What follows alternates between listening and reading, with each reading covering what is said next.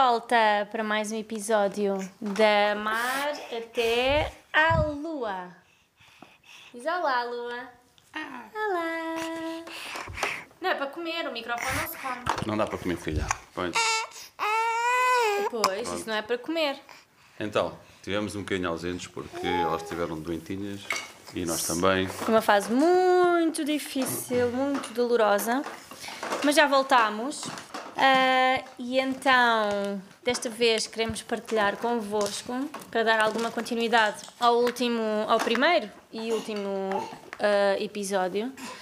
Queremos falar um bocadinho sobre a experiência na neonatologia, sobre a vinda para casa, com as meninas e pronto, e falar um bocadinho sobre a experiência da licença de, de maternidade e de paternidade, mais a de paternidade, claro. Ahm, É, filho. Pois. É e então, falando aqui da nossa experiência, porque todas as experiências são diferentes, como nós dizemos sempre. Ah, olha, ela aí. Espera, espera. Já está. Como todas as experiências são diferentes, não podemos dizer que a nossa foi má, mesmo sabendo que todo o processo é, é muito complexo, é difícil emocionalmente e fisicamente também, porque acaba por ser cansativo. Então, quando, quando tivemos as meninas, já sabíamos que elas iam ficar eh, internadas, porque elas nasceram com um quilo e meio cada uma. Um saquinho de arroz. Mas aqui, um- um- ah, poça, uma garrafa de litro e meio de, de água. e portanto já sabíamos que elas iam ficar na neo. Ah, boas notícias. Ai que miminho bom! Boas notícias. Elas nunca precisaram de ajuda respiratória, nunca ficaram com ventilador, o que foi muito bom para um bebê de, de 33 semanas. E, e portanto nunca ficaram numa incubadora fechada, tiveram sempre numa incubadora aberta. Nós tivemos as meninas no Garcia, como nós já tínhamos dito, mas elas não ficaram juntas porque, como havia muito poucas vagas, a Mar ficou na ala dos intermédios e a Lua nos eh, intensivos, mas não era porque precisava, era porque era a única cama, sim, era a única cama disponível. E portanto ficaram separadas. Quando as meninas nasceram, eu não pude vê-las, claro. O pai teve a sorte, e as meninas também tiveram a sorte, claro, de sentir o pai poucas horas, não sei quanto tempo depois. Eh, não, essa noite só lá fui ver. Fui só lá ver depois- O que foi? O que é que Mas foi aconteceu? no, no dia a seguir. Não, tu foste nessa noite. Nessa noite fui lá. Mas já- só deu para ver. Só Ah, sim, que já é mas- muito sim, importante. mas- sim, eu não claro, vi claro, nada. claro. Portanto, acho que foi umas 3 horas depois para aí que chamaram Uhum, Meia-noite. Exato, que chamaram o pai para ir ver as meninas e, portanto, eu recebi uma fotografia, claro, que o pai enviou delas na incubadora. É claro que eu também tive uma situação um bocadinho diferente, que foi quando há um parto de gêmeos. ah, é muito, muito pouco provável que deixem os pais assistir, porque na realidade é uma cirurgia. ah, e mesmo que não seja uma cirurgia, que seja um parto ah, vaginal, ah, é sempre uma equipa maior também, por, por serem gêmeos. Ah, mas pronto, nós também tivemos essa possibilidade e, e ainda bem. E ainda bem, e está quase dentro da caixa. E portanto, quando elas nasceram, colocaram mamar a pele a pele meio segundo. Foi mesmo meio segundo só para. Foi assim muito rápido, portanto eu nem, nem praticamente nem a vi, mas foi, foi incrível. A lua já não, já, já não foi assim. Ahm, mas pronto, depois o pai viu-as, eu recebi uma fotografia. E no dia a seguir foi assim, acho que um grande desafio para mim, porque hum, a cesariana ah, também é diferente para cada, ca- cada pessoa, mas ah, para mim foi assim bem doloroso. Ah, eu sou muito resistente à dor, ah, mas ah, para mim foi assim mesmo, mesmo doloroso. Ah, na realidade é uma cirurgia, claro. E portanto no dia seguinte eu só queria vê-las, assim, tipo, estava ansiosa, ansiosa por vê-las, mas na realidade tinha ali um tinha ali um, um pensamento ah, eu nem sequer me consigo levantar da cama, não sei como é que eu vou fazer isto.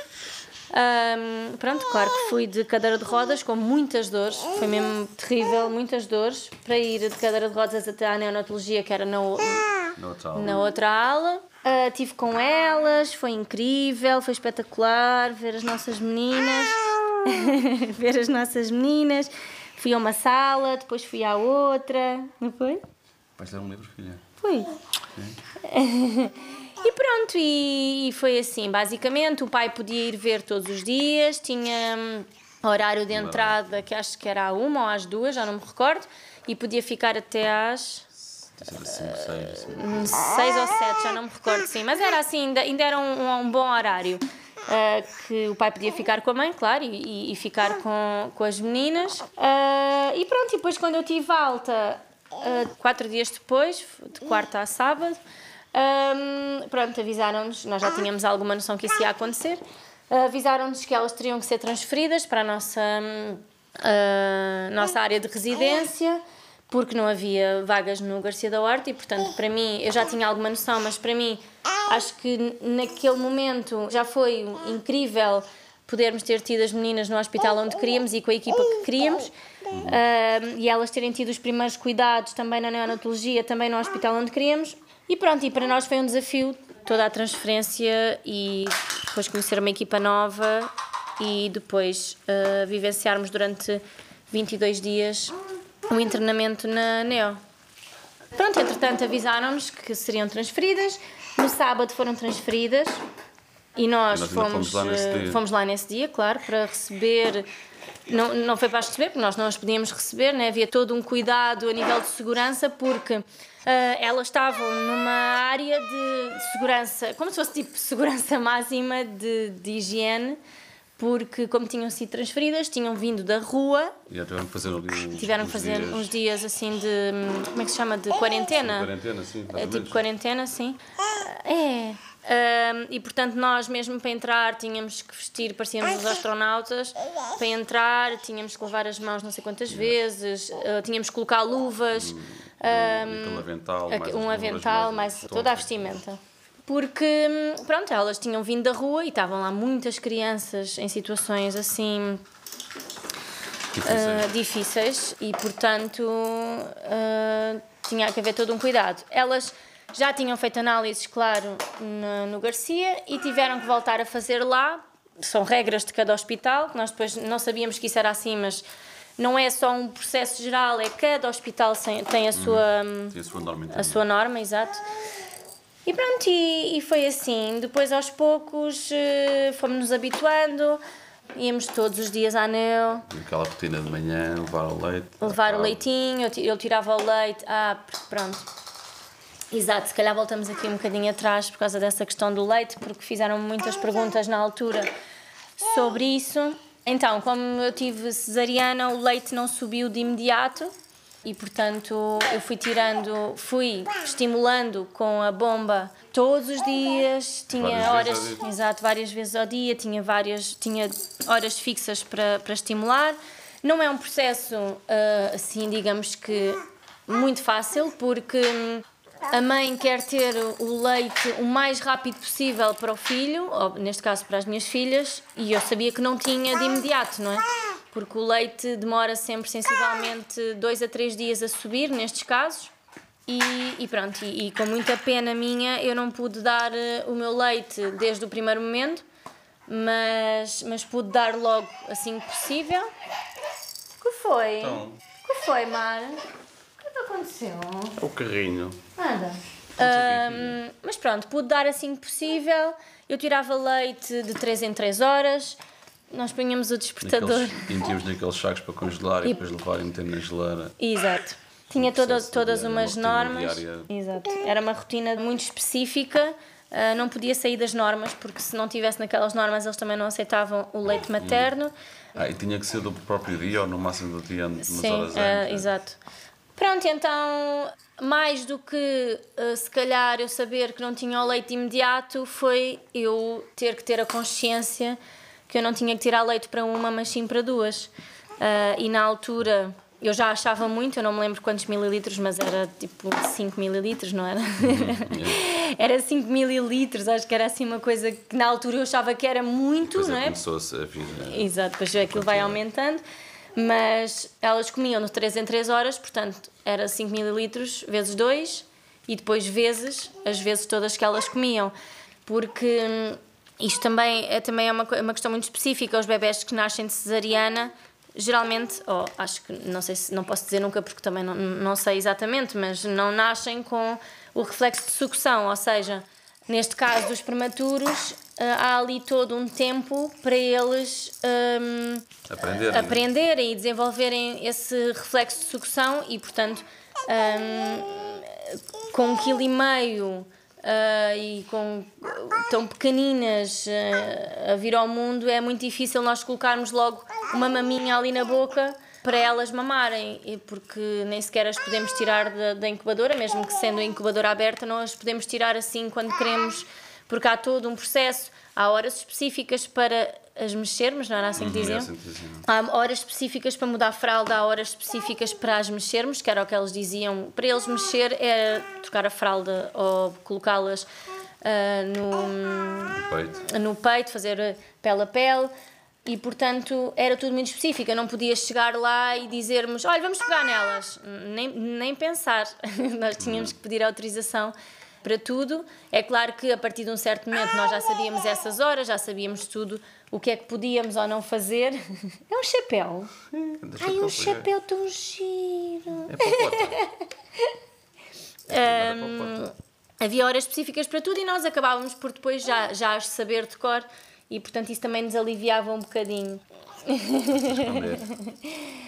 É claro que havia coisas que nós não entendíamos tão bem ou que não concordávamos, mas na realidade nunca há muito. Eram aqueles processos. Exato. Não há, não há muito que possamos fazer. As equipas, não amávamos as equipas todas, porque as equipas trocam de turnos e, portanto, ah, às vezes essa parte emocional também não é muito fácil, porque hum, as equipas trocam. Uh, aquela enfermeira é, é uma querida e super respeitadora, a outra, se calhar, é um bocadinho mais bruta mas faz parte e infelizmente nós não, não podemos fazer muito. Relativamente ao leite, só para, só para aqui concluir a parte do leite materno, o Carlos colocava uh, o despertador à noite, acordava-me para eu tirar o leite, um, para não falharmos as 3 horas de intervalo em cada, em cada estimulação da, da, do leite, da, das ah, maminhas. Precisamos também de, de, falar sobre como é que elas comiam, que era pela sonda pulmonar. Sim, exato. Uh, queria só aqui concluir a questão da, da maminha, porque, pronto, entretanto comecei a ter ah, muita produção de leite, não é normal, muita para aquilo que era necessário na altura, porque a produção de leite com a bomba não é a mesma que se for estimulada pelo bebê, porque a bomba não há oxitocina, portanto é diferente, não há uma produção de leite natural, não é? Um, e pronto, e levávamos, eh, quem nos seguia já sabia que todas as manhãs lá levávamos a nossa, hum, como é que se chama? Nossa a nossa geleira com os leitinhos, sacos de leite. Eh, chegávamos ao hospital, eles colocam no frigorífico e não no congelador, a não ser que eu levasse muito leite. Mas geralmente, claro que como era para duas e estimulado pela bomba, eu levava para o, para o dia e não para vários dias. Então eles colocavam no frigorífico com o nome e depois aquilo iria diretamente para a sonda. Porque elas eram alimentadas por sonda. sonda pelo nariz. Pelo nariz, exatamente. Não é uma coisa muito bonita de se ver. então acho que foi todo um processo para nós, porque nós fomos acreditando que é o melhor para elas, é o melhor para elas, é o melhor para elas. Então acho que neste caso Claro que não podemos aceitar quando é o melhor para elas e, e aí são coisas estapafúrdias, claro. Mas aqui são processos clínicos e, portanto, nós sabemos que é realmente o melhor para elas, não havia outra forma de o fazer.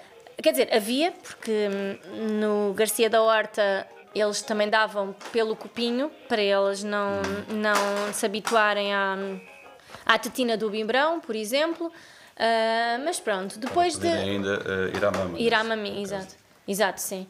Pronto, e depois da sonda passaram para a maminha. Foi uma aprendizagem, tanto para mim como para elas, porque além de aprender a dar a mama, eu tive que aprender a dar a mama a duas, não é? E, e tive as duas ao mesmo tempo. E as duas ao mesmo tempo. E, e pronto. Animalesco. é, é um bocadinho animalesco, sim. É, é mágico dar mama, mas uh, uh, dar mama uh, duas ao mesmo tempo é um bocadinho animalesco, sim. Uh, sem medo de o dizer, porque um, mesmo na Neo, como em casa, uh, nós estamos ali com, uh, com as maminhas de fora, os dois bebés a mamar é lindo vê-los a alimentar-se assim, mas é, é realmente. hum, É... Parece aquelas cadelas com 3 a 4 cães. Ai, que horror. Ahm, mas pronto, passou esse processo. O que é que temos mais para falar da Neo que seja importante? Eu acho que não há um, um ponto que possamos dizer que tenha sido, que tenha sido negativo. Houve, claro que houve dias mais difíceis, mas eh, o tratamento é, é ótimo, as condições do, a do BTS também são ótimas. Sim, é sim, sim, incrível. não temos razão de queixa, sim. Eh, pronto, depois eu acho, eu acho que um dos pontos importantes temos lá passado um dos pontos importantes acho que é aquilo é como se fosse como se fosse tipo um estágio né porque eles ensinam Ah, sim, sim. eles ensinam tudo desde a, a pega da mama Ao dar o banho, dar o a dar banho. o banho, a trocar a fralda, onde é que, onde é que está, como é Aliás, que se faz, eles ensinaram-nos- os olhos, como é que se limpa. Sim, sim, tudo. É, acho que é um, Aliás, eles, eles, um estágio incrível. eles vão a questões como a parte do engasgamento, porque a, a Lua, manobra, por exemplo, ah, bolsava muito. Ai, ai, ai, ai, ai, ai, ai. E muitas vezes eh, nós chegávamos lá e víamos a, a cama. Olha aquela, está toda dentro da Está caixa. da Eh, cama e víamos a cama toda bolsada. era um bocadinho assustador. E então houve umas duas ou três vezes que nós estávamos com elas e que de repente ela começou a se engasgar e nós tivemos que reagir. Automaticamente veio uma enfermeira que nos ensinou como é que se deveria fazer. E por acaso, eh, e sabemos que acontece muito aos prematuros, mas às nossas aconteceu mais do que, do que o que era suposto. O que foi? Está, ah, tu queres ler o livro? Está bem, então também vai abrir o livro. Ai, o leão! Uau!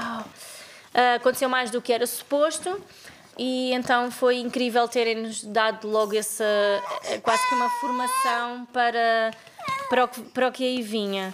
Ah, e portanto, sim, como, como diz aqui o pai Carlitos, é realmente um grande estágio para nós. Portanto, o que nós fizemos foi todos os dias tirar pontos positivos ah, e não acabar por nos lamentar, ai, porque elas estão internadas. É um processo muito difícil porque não estão connosco, não estão em casa, não há Sim, aquele, são aquela, sim, não há, mas- não há aquela bolha como toda a gente diz, ah, agora estou naquela bolha. Não, não existe bolha nenhuma. Existe virmos para casa, estarmos os dois, darmos força aos dois, sabermos que íamos acordar, voltar para lá. Sabemos que. Você nunca saber como é que estão, né? Porque Sim. não há um, Exato. uma câmara de vídeo ou, ou tipo alguém lá sempre a mandar fotografias. não- Exatamente. Não, existe, né? Ou seja, quando sais lá, sais, quando voltas. Não sabes. voltas. Exato. E, Não sabes e, como é que foi e- a noite, como é que estão. Ah, e uma questão que também não é muito fácil é a parte de- daquelas máquinas todas a Sempre a apitar, apitar, né? Ah, elas tinham o oxímetro, tinham. E o Damar estava sempre a sair. O Damar estava sempre a E sair. perdia o sinal. E perdia o sinal, e portanto aquilo está sempre, sempre a apitar. Depois, eh, além de, de estar sempre a sair, às vezes o, o oxigênio baixa um bocadinho, nós não sabemos porquê, tivemos tiveram que nos explicar várias vezes, porque é muito assustador às vezes eh, essa, essa questão dos apitos todos daquele lado, porque nós depois estamos ao pé do, da, da sala dos intensivos. Às vezes estamos a visitar, estamos lá com elas e a fazer pele a pele ou a tratar no banho e de repente chega um médico e diz eh, que os pais têm todos que sair rapidamente e eh, acabámos por nos aperceber e, e claro que depois habituámos-nos um bocadinho que sempre que nos mandam sair em X segundos é porque ou vai entrar um bebê que está numa situação muito delicada ou porque alguma exato. Operação, ou algum bebê que já lá está mesmo à nossa frente está com algum problema dificuldade. alguma dificuldade e têm que intervir o mais rápido possível. Então quando é assim eles não sem dó nem piedade eles dizem sair toda a gente né? colocar os bebés nas camas e sair o mais rápido possível. E quando é assim, não podemos, não é pô-los nas camas e tapá-los, não, não, não. É colocá-los nas camas e toda a gente sai e os enfermeiros depois é que vão tratar de- dos bebés todos que foram colocados no- nas incubadoras. E pronto, Dali acho que é a passagem para casa, né? pronto, a passagem para casa. Foi. Um Foi um terror. Foi um terror. Pá, não, é, não é um terror, mas eh, elas lá dormiam caladinhas, eram sossego. Não era má, estás-te a rir? Está tudo. Era um sossego e dormiam e não sei o quê. A primeira noite foi logo uma choradeira. Foi, não sei se foi de terem trocado porta de ambiente, né? de luz, de Não, o, o tudo. que aconteceu foi os bebés durante 15 a 20 dias são esse silêncio e esse, esse bem-estar sossegadinhos. E a partir de acho que não sei se são 15 ou 20 dias que que de repente pronto percebem que estão num novo mundo estão cá fora começam Foi. as cólicas começa foi, começa tudo basicamente. E foi exatamente no dia em que chegaram a casa que tudo começou. Cólicas engasgamentos super super difíceis de desengasgar. Ela está com um pé dentro da caixa e outro super difíceis de desengasgar, ah, coisas muito complexas. Ah, elas dormiam sempre a fazer um barulho muito estranho. Ah, isso foi um processo bem difícil para nós porque toda a gente dizia que eram cólicas e nós sabíamos com toda a certeza que não eram cólicas. Eu acho que os pediatras já nos diziam que nós éramos malucos. Ah, ah, mas vocês têm que se habituar, isto é cólicas. E nós dizíamos: não, não são cólicas. Eu- nós sabemos que não são cólicas. Há aqui alguma questão que elas não estão confortáveis. Ah, passavam as noites a fazer um, um gemido muito estranho. Pronto, lá encontramos uma grande pediatra que nos explicou que realmente não eram cólicas, não tinha nada a ver com cólicas, tinha a ver com refluxo. Elas sofriam de refluxo assim já Um modo mais agressivo. um modo mais agressivo e portanto era muito desconfortável para elas. Amor, ela está toda dentro da casa. Não, não, espera, espera. Estás a fazer? Foste buscar brinquedos e ficaste aí dentro. E agora como é que sai daí? Aí, já vai. É que o pai está lá. Ai, ai, ai. Depois já vai. Ai, a tua mana foi se enfiar dentro da caixa. Ai. Olha, Vem cá. Fica aqui ao pé de nós, Marzinha. fica aqui bocadinho. Ah, e pronto, e lá tínhamos razão, nós sabíamos. Eu acho que tanto a mãe como o pai, se o pai também tiver alguma sensibilidade e se for um pai muito, muito presente, acho que também ah, acaba por ter o tal sexto sentido e perceber ah, ah, as coisas que se passam à volta. E pronto, e tentámos tratar esse, esse refluxo. Fomos sempre muito bem acompanhados por osteopata, pela pediatra, que nos ajudou muito em todo esse processo. Portanto, elas foram acompanhadas por um osteopata sempre ah, desde os dois meses ou três. Sim, sim, sim. Ah, e portanto acho que foi incrível Filipa. até hoje, a doutora Filipa Castro. Ahm, e, e até hoje elas são acompanhadas. A Marzinha nasceu com, com a cabeça um bocadinho achatada, que é normal também acontecer em gêmeos. Foi ela que nos ajudou, foi incrível, ah, porque pronto, nós também percebemos que ah, elas estavam a ser seguidas pela fisioterapia também na NEO, mas pronto, nós sabemos que na NEO é sempre um bocadinho mais difícil porque Pronto, são problemas mais gerais e é tudo assim muito rápido e, e, e pronto. Então cá fora foi quando tratou a, a Mar e que também percebeu que a Lua tinha um torcicolo congénito e portanto tratou tudo, ajudou muito no refluxo e basicamente é isso. Portanto, o processo de vir para casa foi, foi difícil para nós. É claro que é difícil por serem gêmeos e foi difícil porque elas tinham muito refluxo e o refluxo piorava ah, o engasgamento. Elas en- Então, era- Exato. Elas engasgavam só a ponto de ficar sem ar, ficarem roxas e nós fazíamos a manobra duas a três vezes por dia, a cada uma. Tivemos uma grande, grande sorte porque temos uns amigos incríveis, que é o Márcio E a Ana? e a Ana, que são enfermeiros e que Um são beijinho, um abraço. um beijinho muito especial para eles, que sempre, sempre, sempre nos apoiaram muito em todo este processo, ah, este e todos os processos com elas, e que vieram cá à casa e que nos ajudaram muito. Puseram. A Ana ensinou a melhor forma de dar eh, a maminha para a Lua, principalmente, que estava a mamar e que geralmente bolsava enquanto estava a mamar, porque eu tinha, eu tinha muita, muito, muito fluxo e, portanto, ela sempre foi assim muito sôfrega a comer. E além de se engasgar, portanto, ela estava a mamar, bolsava, engasgava-se e não conseguia voltar à respiração. Portanto, a Ana e o Márcio ajudaram-nos em todo este processo e têm sido sempre muito presentes em, toda, em tudo isto e acho que é- é- temos também muita sorte eh, de os ter. E acho que daqui a informação que eu queria passar é que cada bebê é um bebê e dizermos que... Nossa, é, só, é só mais um exemplo. né? Não- Exato, mas, mas o, o que eu quero tirar daqui é que, por exemplo, a Lua precisava de mamar sentada, mas a Mar não. Ah, mas a Mar tinha que mamar menos e, e, e arrotar primeiro e voltar a mamar outra vez, a Lua não. E portanto, acho que cada bebê é um bebê e acho que o mais importante de tudo nestes processos é procurar sempre ajuda. Uh, nós tivemos também uma sorte que, por exemplo, a Ana e o Márcio, acho que não sei se fomos nós que os procurámos, mas acho que não, são sempre eles que nos aparecem quando nós precisamos. Mas uh, tanto a osteopata como depois nós vamos falar mais à frente da nossa, da nossa terapia da fala, da fisioterapia respiratória, to, todos esses profissionais que tiveram à nossa volta e que, nós, que nos acompanharam são sempre importantes porque hum, cada bebê é um bebê e não é por serem prematuras, porque felizmente um, as, a Mar e a Lua, e quem nos segue sabe disso, sempre tiveram um desenvolvimento muito bom, nunca ficaram um, estagnadas em nenhuma fase de crescimento, uhum. que é muito normal que aconteça Sim, em prematuros. Houve aquela, uh, uma evolução maior numa, um, numa das coisas, depois Exato. a outra respondia de uma outra forma. Exato, que para nós também, depois havemos de falar um bocadinho mais à frente, mas que em gêmeos é sempre mais difícil de gerir porque há sempre uma comparação. Claro. Exato, e que nós às vezes não sabemos se será que aqui ainda não faz, está tudo bem, ou, ou será que é só porque é um bebê diferente da que já faz. E pronto, então foi este o processo de, de vir para casa. O Natal, e que estamos na fase do Natal, o Natal passámos sozinhos. Uh, tanto eu como o Carlos uh, gostamos muito do Natal. Gostamos muito do Natal.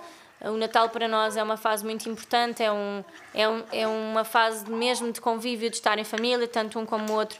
Felizmente temos famílias unidas e, e então é muito importante para nós mas foi uma decisão que foi tomada e, e, sugerida, não é? Na altura, Sim. na neonatologia e, e, e pela pediatra. E pela pediatra, exatamente, porque agora estamos a perceber isso exatamente, não é? Que esta fase do inverno é muito agressiva e nós, claro, assumimos e, e passámos o Natal uh, Sim, sozinhos. Poderiam ficarem mais, mais resguardadas e não ter aqueles ajuntamentos de, de, de, de, de muita gente. que se fazem, que fazemos sempre, não é? Todo, Exato.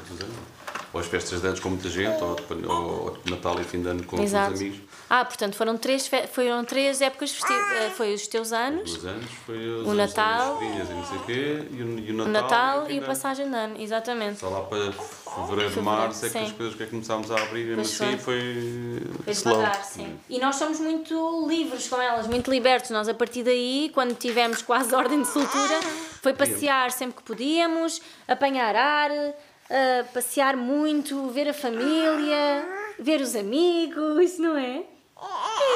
Pois. É. E, e portanto uh, foi uma fase assim também emocionalmente mais pesada e mais intensa, mas que teve que ser e que correu bem, portanto valeu a pena, porque uh, durante 12, não, durante 10 meses elas nunca ficaram doentes até entrar para a creche. Foi só aquele Covid. Foi só o Covid, exato, mas que elas passaram bem, nós é que passámos muito mal mas foram 10 meses super saudáveis e não podemos dizer que ficávamos trancados em casa porque não ficávamos, nós estávamos sempre a passear, sempre com os amigos, sempre com a família e portanto foi uma decisão, mas que valeu muito a pena.